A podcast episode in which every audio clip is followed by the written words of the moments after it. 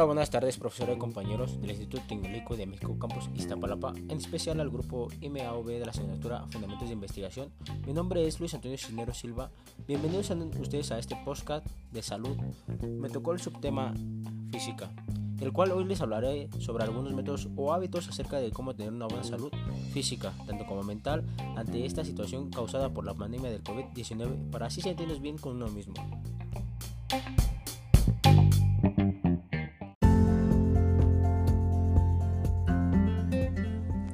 Es importante que las personas tengan claro o sepan lo que es tener y cómo llevar una buena salud para poder evitar problemas que pueden afectar en un lapso de tiempo. Escogí este subtema debido a que por causa de esta situación de la pandemia COVID-19 nos ha llevado mucho a quedarnos en casa sin tener vida social y esto a la mayoría nos causa pereza, malos pensamientos mentales, sin ser pesimistas, caer en depresión y nos aportó a realizar menos ejercicio.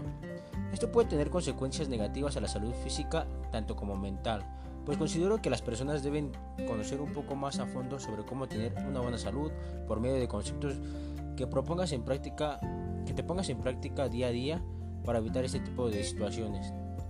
Mi misión es darles, pues ahora sí que un consejo, eh, compartirles a través de métodos para tener una óptima salud física y una mente positiva, así que también cómo sentirse bien con uno mismo ante la pandemia del COVID-19.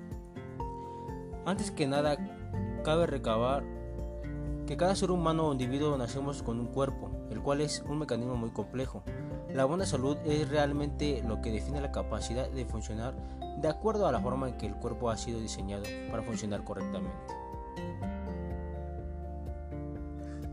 Muchos se preguntan qué pueden hacer para mejorar su salud física, el cómo disminuir el estrés, también el no caer en depresión, así como tener paz mental. Hoy les presentaré algunos hábitos para tener una buena salud y sentirse bien con uno mismo, y les pondré un reto por un lapso de 30 días.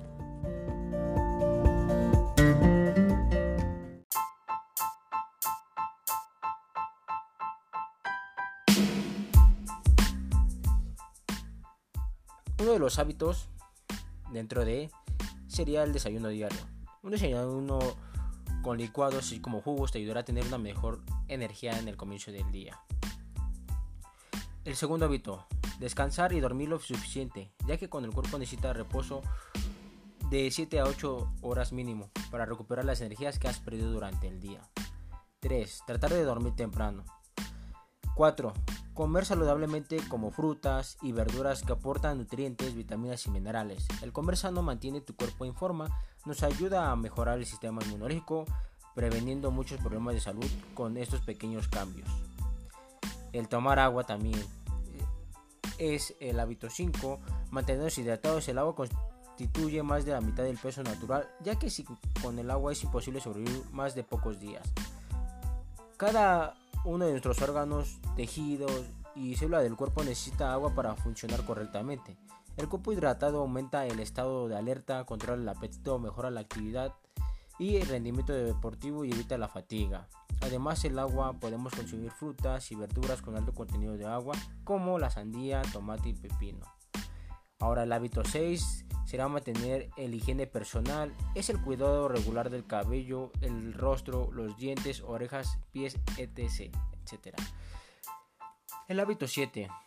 También realizarte exámenes regulares de salud, es mejor acudir con un médico para la prevención de enfermedades antes de que se haga problemas más graves. El hábito 8 sería el ejercicio regular. Es necesario hacer por lo menos 3 veces por semana, incluso tengas 15 minutos al día. Muchos estudios han demostrado que hacer ejercicio mejora el estado de ánimo, reduce el estrés, aumenta el poder mental, mantiene la forma física, fortalece los huesos y sobre todo previene las enfermedades cardiovasculares.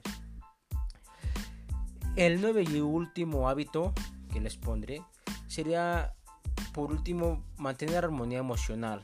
Está demostrado que la salud emocional puede afectar tu salud física en gran medida, por lo tanto hay que tratar de llevar la vida alejada de problemas y preocupaciones, tratar de buscar armonía emocional en cada aspecto de nuestra vida.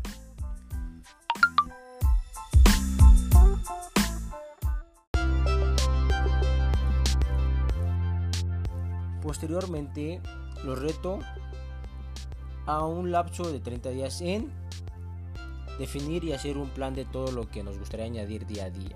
Ser constante mínimo 30 días por adaptarnos a esta nueva situación. Superar los contratiempos. Ponerse una rutina de ejercicio por lo menos 3 o 4 veces a la semana, mínimo de 15 minutos, como les mencionaba anteriormente. Esto ayudará que por muy mínima que sea tu primer tarea de día, la realices y hagas otra más difícil y hacer tareas día con día. En, en conclusión les digo, no es egoísmo ni vanidad, es cuestión de salud física y mental. Nos vemos en el próximo episodio. Si se puede. Chao, chao, compañeros.